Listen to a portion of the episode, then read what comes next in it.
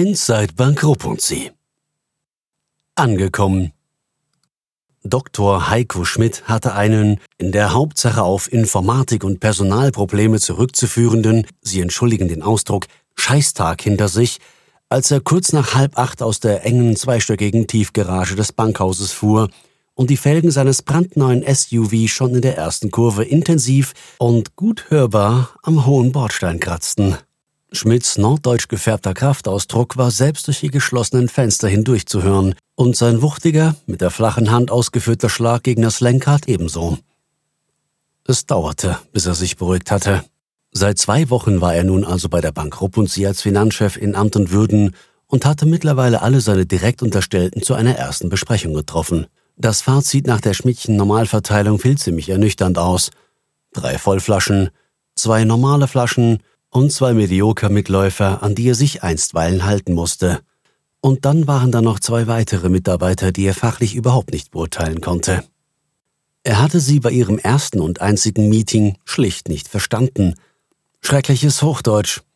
Von Verheben hatten sie geschwafelt, von Angattigen, Knorz und ähnlich Unverständlichem. Heiko Schmidt schüttelte von neuem heftig den Kopf, während sich in seinem Rücken das große Garagentor senkte. Das Erlebte hatte dazu geführt, dass Finanzchef Schmidt bereits am zweiten Arbeitstag einen, zumindest für ihn, verbindlichen Vorsatz gefasst hatte. Er würde in der nächsten Geschäftsleitungssitzung Englisch als offizielle Unternehmenssprache beantragen. Und zwar ausschließlich Englisch. Vollidiot!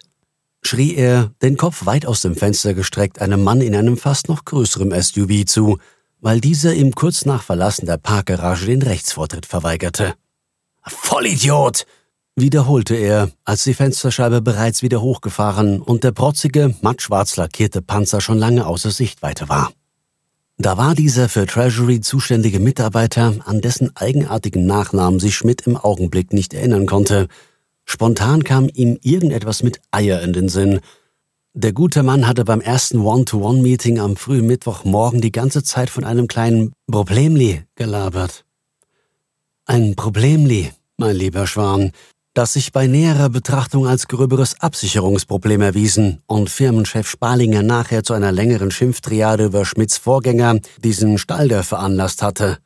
Ah, fahr schon, du lahme Ente! schrie Schmidt in aggressivem Ton. Er meinte damit den Fahrzeuglenker vor ihm. Vermutlich eine Frau, die mit ihrer Tempo-Compliance die Welt fast zum Verzweifeln brachte. Schmidt ließ kurz den Motor aufheulen und wechselte die Fahrspur. Obschon es bereits kurz vor acht war, herrschte immer noch reger Verkehr. Als er beim Lesen seiner Mails sicherheitshalber kurz in seinem Smartphone aufschaute, schoss etwas Weißes links an ihm vorbei. Dann, nachdem er Kollege Mundwilers Nachricht ausführlich beantwortet hatte, erspähte er auf der linken, deutlich schnelleren Spur eine kleine Lücke, die er sogleich schloss. Wohl eher zufällig musste er daran denken, wie ihn schon am ersten Arbeitstag ein Mitarbeiter auf Stufe N-3 auf dem Flur angesprochen hatte – ich habe einige Überlegungen zu den Prozessabläufen angestellt und möchte Ihnen diese gerne persönlich erläutern, hatte der subalterne Kerl selbstbewusst angeführt, worauf Schmidt ihn kurz und knapp auf den Dienstweg verwiesen hatte. Heiko Schmidt sah auf die digitale Tachoanzeige, die 17 Stundenkilometer mehr als die innerorts erlaubten 50 anzeigte. Dank der ihm eigenen Dynamik und der Stärke seines Gefährts überholte er problemlos fünf Fahrzeuge, bevor er sich kurz nach der Spurenverengung die ausgezogene Sicherheitslinie wohl oder übel ignorierend, unmittelbar vor einem roten Sportwagen einreihte. Dabei kam er trotz geklügten Manöver nicht umhin, den unsouverän reagierenden Sportwagenlenker den Stinkefinger zu zeigen. Zuerst im Rückspiegel und dann, als dieser mit der lächerlichen Lichthuperei nicht aufhören wollte, nochmals aus der heruntergelassenen Fensterscheibe. Nach dieser kurzen Interaktion dauerte es zwölf weitere, ziemlich hektische Minuten, bis sich schließlich vor ihm das Tor der Doppelgarage öffnete und aus dem zackigen Finanzchef Dr. Heiko Schmidt der liebevolle Ehemann Heiko wurde. Schmidt war zu Hause angekommen. Liebling, wie war dein heutiger Tag? fragte seine Frau Stefanie ihn später am Abend.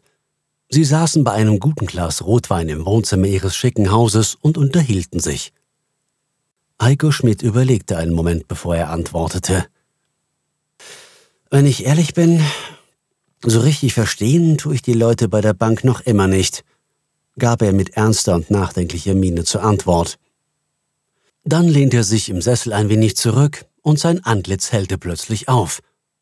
Aber ansonsten, sagte er nun freudestrahlend, habe ich mich hier inzwischen wahrlich schon saugut eingelebt.